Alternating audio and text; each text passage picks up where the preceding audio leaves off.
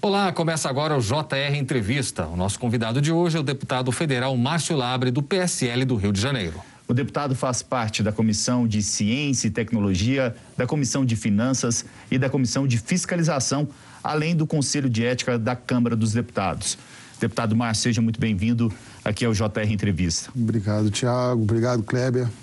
Bom, eu gostaria de começar o programa falando do resultado do PIB que foi divulgado hoje, que é a soma de todas as riquezas produzidas no país. No primeiro trimestre, houve um crescimento de 1,2% na comparação com o último trimestre do ano passado, voltando aí ao patamar de antes da pandemia. Como que o senhor vê essa recuperação econômica? O que acontece, Tiago, é que apesar de todas as dificuldades impostas pela pandemia, pela situação, pelo ambiente jurídico estabelecido pelo próprio Supremo Tribunal de impedir um gerenciamento centralizado desse enfrentamento da pandemia pelo governo federal, consequentemente, os estados e municípios tendo a liberdade de determinar uh, o funcionamento da economia nesses lugares, as políticas do governo central compensaram essas perdas. Os investimentos do Ministério da Infraestrutura, as medidas adotadas pela equipe econômica de não permitir que a situação de ausência de renda das pessoas que foram perdendo os seus empregos garantiu que o meio circulante continuasse atuando e no, na, na, perda de alguns setores, outros setores cresceram de forma exponencial, como, por exemplo, todas as atividades de serviço e comércio de varejo de entrega, de delivery, né? surgiu um novo, uma nova cadeia econômica. É, mesmo assim, apesar da condição de pandemia, o Brasil já tinha previsão de investimentos externos é, há de muito tempo já, desde o início do governo, do governo federal, é, previsto. Esses investimentos estavam em execução. Havia também a programação de privatizações e concessões. Tudo isso somou junto com o empenho e com o esforço muito grande do governo. Você que o, é o auxílio emergencial que está turbinando a volta da economia e com, a, com o fim do auxílio emergencial a, a economia vai ter uma certa dificuldade novamente? Não, porque o auxílio está encerrando num ciclo em que a economia começa a dar sinais de recuperação. Então, a gente não vai conseguir perceber isso. É lógico que o auxílio garantiu que o meio circulante continuasse é, existindo, ou seja, os pequenos comércios e as pequenas necessidades é, fossem atendidas. Mas é óbvio, se a gente continuasse num ritmo de pandemia muito forte, com perda de emprego, com situação de lockdown, é, com fechamento de comércio, é óbvio que a gente ia entrar numa situação de colapso. Isso não vai acontecer porque a gente já está num momento de, de ciclo de queda da pandemia, de contaminação e redução diária do, dos óbitos e das contaminações. Deputado, ainda na questão da economia, a gente sabe que a reforma tributária é um assunto importante, um dos mais importantes, inclusive, em tramitação ali na Câmara. E o presidente da Casa, deputado Arthur Lira, disse recentemente que, apesar de não ser tão grande assim, ela vai melhorar nosso sistema atual de cobrança. Como é que o senhor vê essa declaração? Bom, na verdade é o seguinte: discutir a, a, a, o, o ordenamento tributário no Brasil é uma verdadeira batata quente. É, a gente teve a PEC 49, que foi uma tentativa de se iniciar é, alguma discussão, mas ela rapidamente, ela sofreu em menos de dois meses 750 emendas e substitutivos. E, bom, começou a pandemia, ficou inviável a discussão. Então, você tem uma noção de uma PEC. o que o governo ia propor é, para essa reforma tributária acabou não se consolidando é, e a gente ficou meio que à deriva em cima desse assunto. Na verdade, a, a discussão para a gente reestruturar todo o nosso ordenamento tributário, eu acho que nenhuma legislatura é possível. Porque o conflito de interesses, ele já ganhou uma envergadura e uma dinâmica tão grande, que cada peça que você mexe nesse quebra-cabeça, você prejudica um setor e outro. Os estados e municípios são muito dependentes de determinadas arrecadações, existem as guerras fiscais, existem as disputas por royalties, que ainda é uma questão muito problemática por conta de estados que não são produtores e estados produtores que se acham injustiçados. Então, a divisão desse bolo é muito complicada. Agora, nós temos um ponto favorável que sinaliza que o país pode realmente sair de todas essas amarras que estão aí há 60, 70 anos, que é um governo que olha e sempre repete a frase mais Brasil, menos Brasília. Esse espírito por si só, ele já nos dá um sinal de que existe uma a, a manutenção desse governo, ou seja, uma possível reeleição e a continuidade desse espírito, vai caminhar para uma reforma que descentralize a arrecadação. A gente tem, na verdade, é, problemas muito sérios, porque estados se sentem injustiçados, por exemplo, o estado de São Paulo, que é um grande contribuinte para a União, quando ele recolhe os seus impostos federais, e, e, ele reclama de não receber de volta a parte desse imposto. Então, aí você vê que alguns estados acabam brigando com outros, porque São Paulo acha que sustenta o Nordeste. E aí isso acaba sendo. É, desenca acaba desencadeando discussões até na própria sociedade entre as próprias pessoas por conta de se sentirem injustiçadas. Então, na verdade, tudo isso passa por uma questão é, bastante conceitual, né? A gente precisa produzir riqueza no país de maneira capilarizada e a produção de riqueza no país, estando dessa forma capilarizada e o Estado pode ser um motor gerador dessa condição, a gente vai passar a não ter tantos problemas envolvendo a arrecadação. O problema é que está tudo concentrado num, uh, numa setorização industrial por São Paulo, no agronegócio na, na região oeste e na área de serviços e turismo, que é o Rio e o Nordeste. Então, fica muito difícil a gente conseguir organizar isso. Aí nessa questão da reforma tributária, o senhor até citou aí a, o ponto de que em São Paulo se produz bastante, mas o mercado consumidor também está espalhado né, em várias regiões do país. O senhor falou aí das dificuldades com estados e municípios. A gente sabe que os estados e os municípios não querem, os municípios não querem abrir mão de arrecadar o ISS, que é o imposto de serviços, e os estados não querem abrir mão de arrecadar o ICMS. Então, fica difícil fazer um IVA né, nacional, um, um imposto só nacional com impostos federais, estaduais e municipais. É toda essa questão da reforma tributária. O que, que é viável, então, fazer? Ah, pelo menos alguma simplificação, porque a gente está falando aí de uma questão que é debatida no Congresso Nacional há duas décadas. O que, que é viável fazer? a gente só vai. A, a matemática ela é uma das poucas coisas no mundo que não mente para a gente. Né? A matemática é muito clara. Eu vou dar um exemplo aqui da, de uma realidade. O, o Brasil tem um orçamento de 3,5 trilhão de reais. É, serviço da dívida, que são os endividamentos que o país faz com emissão de títulos, vai, vai um trilhão. É, a gente tem uma folha de pagamento juntando com os aposentados e pensionistas, que a gente ultrapassa mais um trilhão. Então, isso são compromissos do Estado que precisam ser pagos através de arrecadação.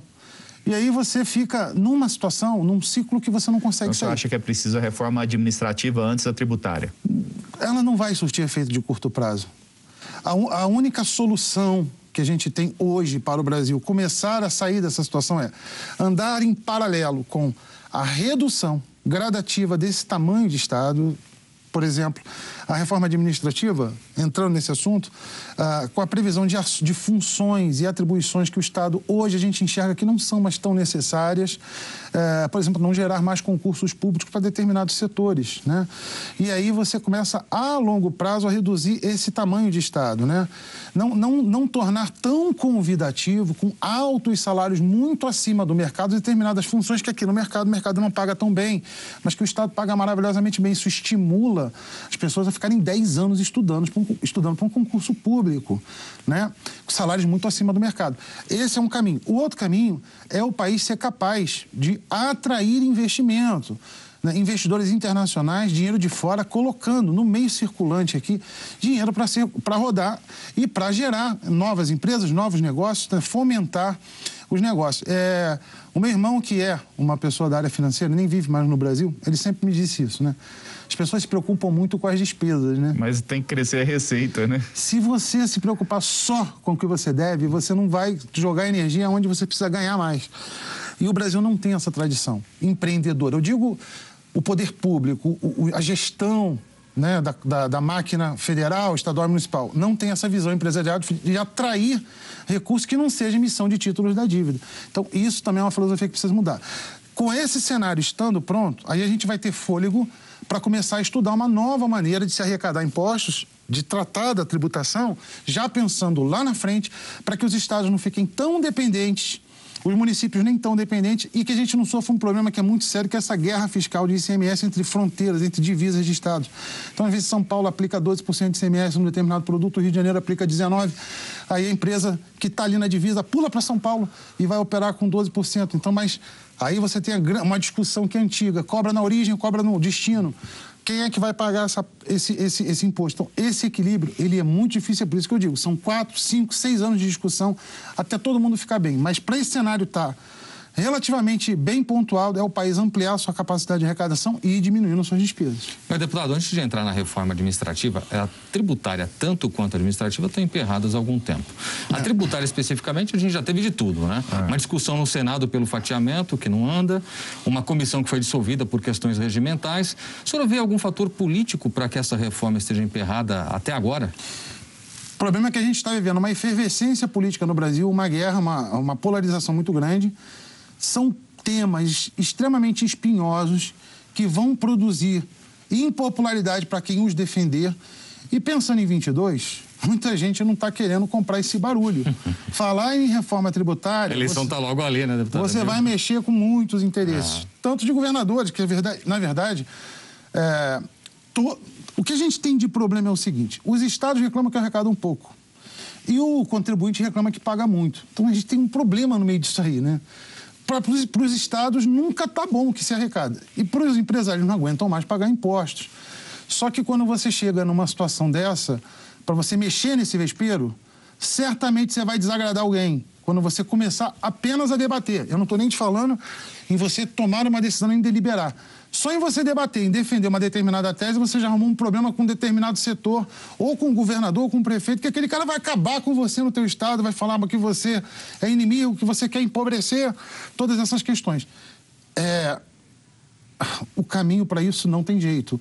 É, ninguém, eu não acredito que até 22 essas reformas serão concluídas. Elas podem ser iniciadas de forma muito tímida, porque para você encarar uma reforma tributária, uma reforma administrativa, você tem que estar com uma estrutura política muito bem organizada no país, muito grande entre o Congresso Nacional e o Poder Executivo, que essa harmonia ainda não chegamos nela, não.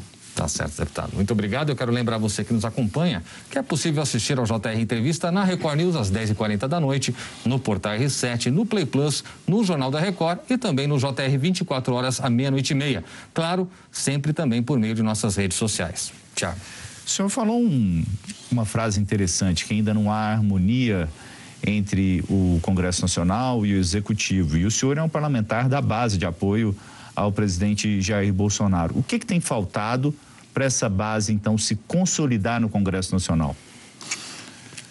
É, tem que ter coragem para dizer o que eu vou falar. É, infelizmente, nós, nós, nós consolidamos uma cultura nesse presidencialismo de coalizão no Brasil, de mais de 50 anos, uma cultura de que me ajuda que eu te ajudo. Né? Houve uma quebra de paradigma com a posse do presidente Jair Bolsonaro, que conhecia muito bem isso, ficou 28 anos entendendo como essa dinâmica funcionava e decidiu ser presidente já sabendo que ele ia ir para um tipo de enfrentamento de uma cultura, e a cultura, toda cultura, todo hábito, todo vício gera uma zona de conforto, né? Então, os políticos que se reelegiam se mantinham nessa zona de conforto, os que entravam já eram sucessores de grupos políticos daqueles ancestrais, e esse processo de toma lá da cá, governabilidade, me dá um ministério que eu voto tudo com você, tudo isso existe há quase 50 anos. Isso, de certo modo, não foi totalmente rompido, mas foi substancialmente rompido, porque muitos eh, senadores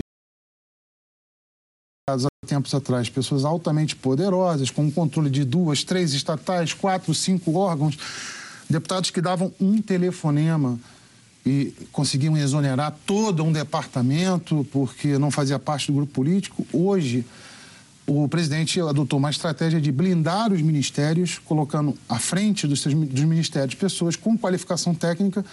Isso impediu a interferência de caciques partidários dentro desses ministérios. E, obviamente, essas, a falta de acesso a esse tipo de poder faz com que é, essa abstinência force uma pressão junto ao executivo de buscar compensações que ora podem ser de estruturas financeiras, né, de, enfim, negócios, ora seja de poder político, espaço de poder para garantir reeleição. Então, ainda estamos numa fase muito transitória desse processo, e isso, em muitos casos, vai gerando, junto ao presidente e o Congresso, alguns impasses, alguma coisa do tipo: olha, mas o senhor precisa me ajudar nisso aqui, está difícil. Então, se vende muito caro, às vezes, reformas importantes, estruturantes. E por isso é um outro componente que dificulta bastante, por exemplo, implantar uma reforma tributária administrativa, porque isso aí vai se vender muito caro.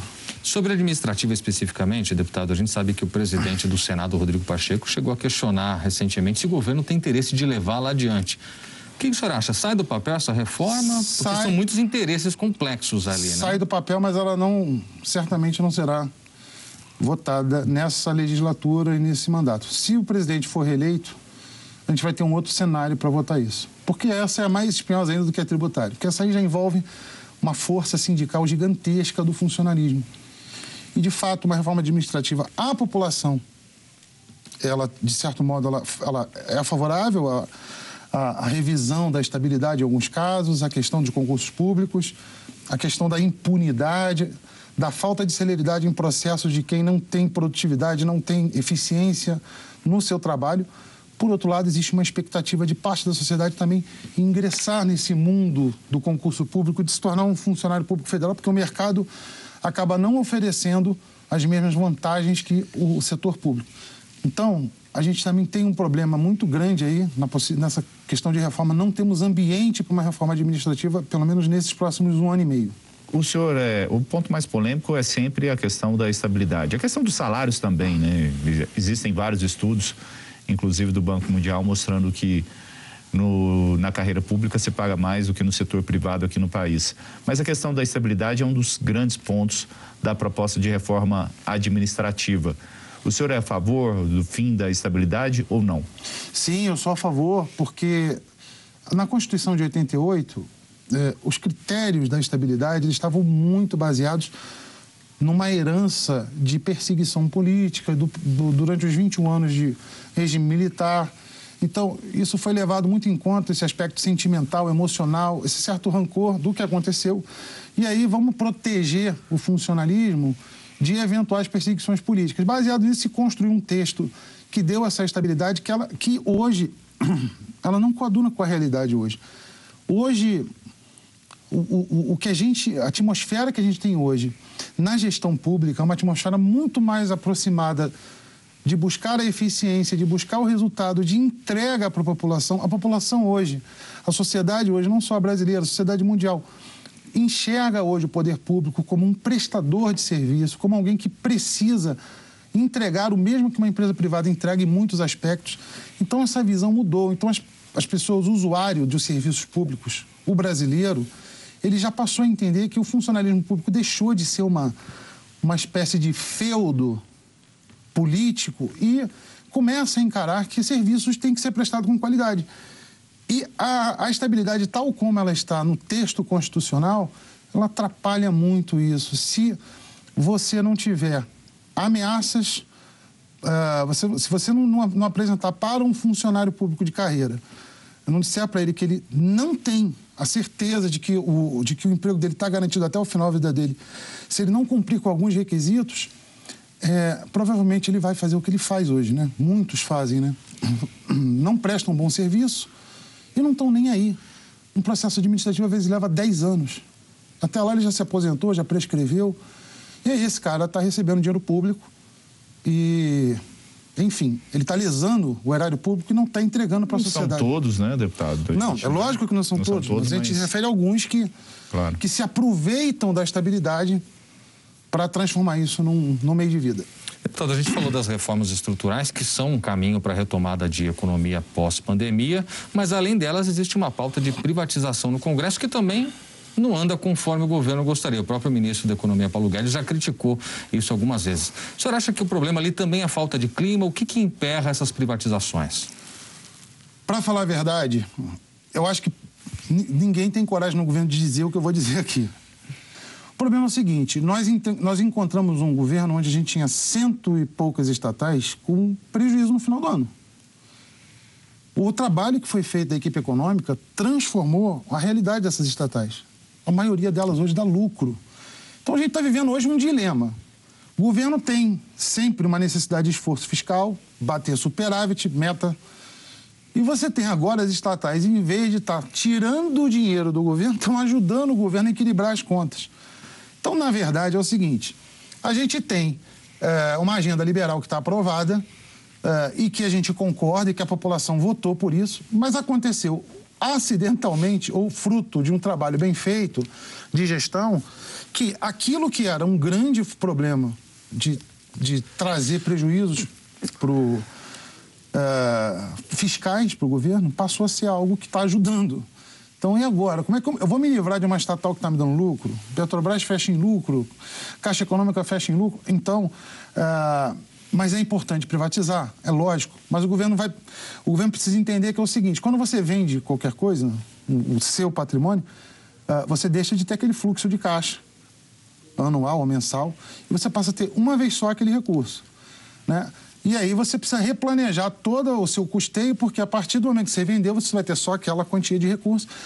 Então, me parece que hoje o grande dilema é, bom, a gente tem que continuar com as privatizações mas a gente tem que saber o plano B, né? Depois que a gente privatizar, a gente não conta mais com, aquela, com aquele dividendo no final do ano. Obrigado, deputado. O JR Entrevista vai para o intervalo e na volta a gente vai falar um pouquinho mais sobre privatizações e também sobre o reajuste da tabela do SUS e a situação das Santas Casas. Continue com a gente.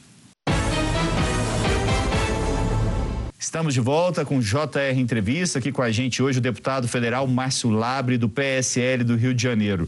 Como eu disse ali no final do nosso primeiro bloco, eu gostaria de continuar com o tema privatizações, porque a equipe econômica tem procurado vender não só essas empresas que têm sido recuperadas, mas principalmente as empresas que têm dado prejuízo, como os Correios, e a Eletrobras, que necessita de um investimento muito maior do que a capacidade do setor público. Uhum. É, esses, essas duas empresas, na visão do senhor, são as que mais necessitam ser vendidas nesse momento mesmo ou ainda tem outras que precisam ser vendidas? Não, do ponto de vista emergencial, sim. As duas são, ah, digamos assim, aí, o, o, a cereja do bolo desse processo de privatização nesse momento. O problema dos Correios sempre foi, ah, não pelas pessoas que trabalham nos Correios, mas pela maneira como ele foi gerido, por, por interferência política. O mesmo ser humano que trabalha de carteiro é o mesmo que trabalha numa outra empresa de logística, é o mesmo que trabalharia, trabalharia numa FedEx, numa DHL. Então, por que, que nos Correios ele não consegue? É lógico que a gente sabe que não é o ser humano, o trabalhador que está ali.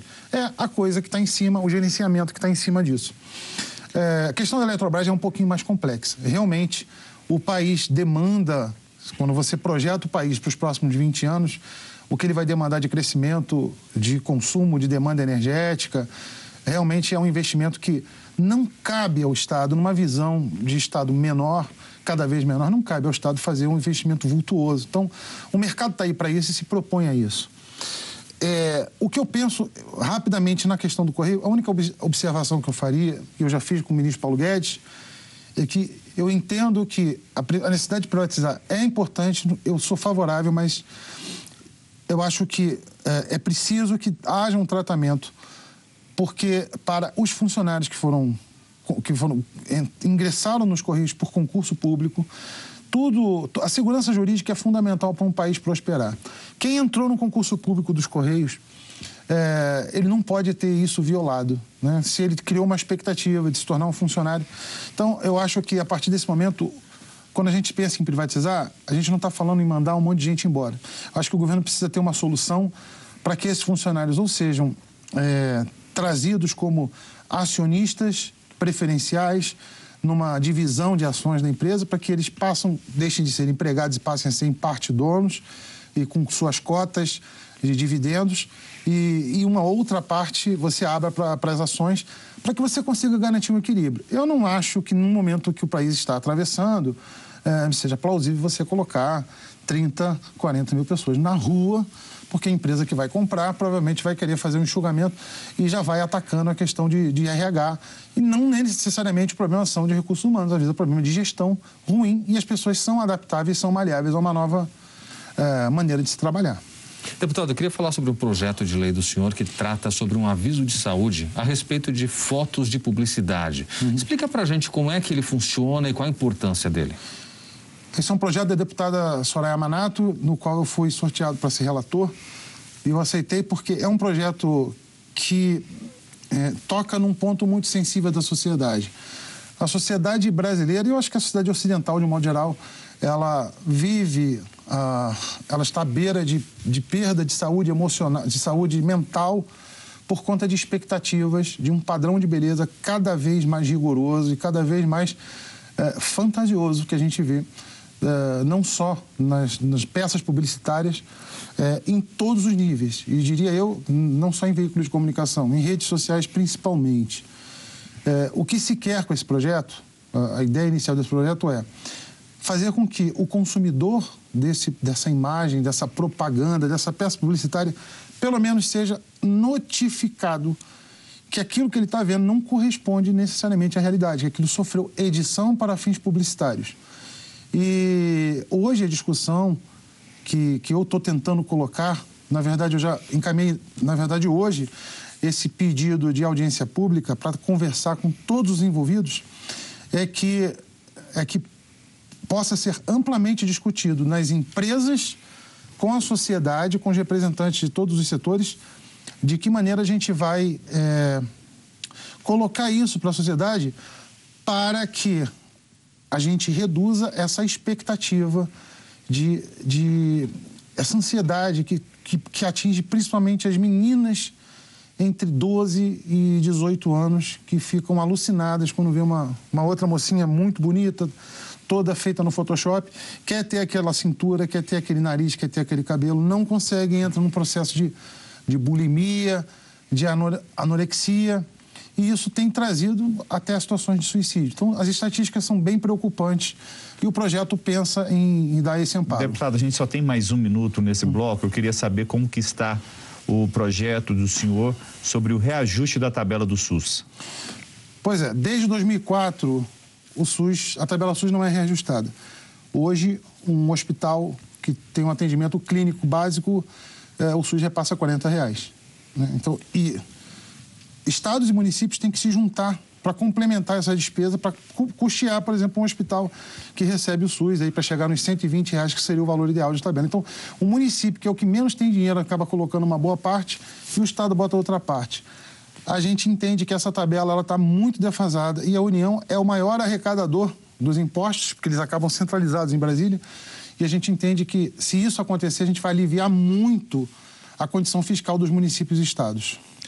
Obrigado, deputado. O JR Entrevista faz mais um rápido intervalo e no próximo bloco, os trabalhos da Frente Parlamentar Mista Brasil Competitivo. Continue com a gente. De volta com JR Entrevista, aqui com a gente hoje o deputado federal Márcio Labre, do PSL do Rio de Janeiro. Deputado, o senhor faz parte da Frente Parlamentar Mista Brasil Competitivo. O que fazer para que o nosso país seja mais competitivo? Veja, meu amigo, eu vou te falar qual é o meu posicionamento pessoal. A gente tem várias uh, correntes dentro dessa frente que defende uma série de, de, de alternativas vocacionais para o Brasil. Eu entendo que o Brasil sinaliza-se no futuro é, como o grande país da segurança alimentar. Na verdade, essa, no meu entender, é a maior vocação. E é isso que colocaria o Brasil numa condição de poder geopolítico, geoeconômico, se ele focar, por exemplo, na ampliação da oferta e, e, de toda a estrutura do agronegócio, que é a nossa maior vocação hoje, que é a nossa pauta de exportação principal. Tem muita gente que acha que o Brasil pode atingir níveis da Coreia do Sul, dos Estados Unidos e do Japão tecnológicos. Eu não acredito. Eu acho que a gente até consegue avançar muito em tecnologia. A gente tem gente criativa, a gente pode ter muita inovação. Uma coisa a gente tem inovação para o mercado interno, para fazer uma ou outra é, pauta de exportação pontualmente em determinados países e continentes. Outra coisa é você se tornar um gigante, um gigante como a Samsung, por exemplo. A gente ficou muito para trás. E aí eu posso dizer que se o Brasil focar na parte em que ele hoje tem a maior vocação e tem espaço territori territorial para isso, que é a produção de alimentos, o Brasil pode se tornar, sim, um grande player mundial capaz de ter poder decisório, poder de influência, inclusive na ONU, porque se a gente é dono da comida, todo mundo vai ter que pensar Deputado, duas vezes em fazer alguma coisa com a gente. O, senhor é do Rio e o estado do Rio de Janeiro está numa situação financeira precária há bastante tempo já. Sim. Quais são os caminhos para a recuperação do estado de forma rápida também? Bom, de forma rápida, o Rio de Janeiro está hoje insolvente, né? Se não fosse o regime de recuperação fiscal, a gente hoje não pagaria nem salários, né? O Estado, mas conseguiu fazer um acordo, fez, redesenhou a dívida, mudou o perfil, alongou vai dar para sobreviver mais um pouquinho. Aquela história, pegou o cheque especial que estava devendo uma fortuna e deu uma esticadinha e aí dá para pagar as contas. Só que está muito no limite, né? O Estado do Rio tem dificuldades. O caminho para o Estado do Rio é voltar para sua vocação original e, e, eliminar um grande problema tradicional no Rio de Janeiro, que era a dependência de royalties do petróleo. Isso foi quando o barril chegou em 2014 a 40 dólares, isso acabou com toda a perspectiva de, de, receita que o Estado tinha, que era o que fazia diferença no final da conta fiscal. Né? De, perdemos quase 6 bilhões de royalties quando o barril caiu. Então, eu sempre defendi que o Estado não pode ficar contando com royalties para complementar a receita, e a gente tem que buscar os caminhos que são a vocação, que é a indústria naval, o turismo, que precisa se profissionalizar no estado do Rio, que ainda não acha um turismo profissional, tirando ali Pão de Açúcar e Corcovado, a gente tem a região dos lagos, que é inexplorada, se comparado a outros lugares no mundo. É, e a, a, a, parte de serviços e entretenimento, que sempre foi um, um grande potencial de exploração, o, o, a própria, o próprio turismo de negócios, que o Rio de Janeiro explora muito pouco. Tudo isso pode trazer para o Rio de Janeiro a estabilidade que ele precisa, só ter competência e gente com esse foco. Deputado, muito obrigado. JR Entrevista fica por aqui. Lembrando que você pode assistir ao programa na Record News às 10h40 da noite, no portal R7, no Play Plus, no Jornal da Record, no JR 24 horas, à meia-noite e meia, e também nas nossas redes sociais, Clébio. Deputado, uma vez mais, muito obrigado por atender ao nosso convite, obrigado pela presença aqui, obrigado a você pela companhia. A gente se encontra no próximo JR Entrevista. Até lá.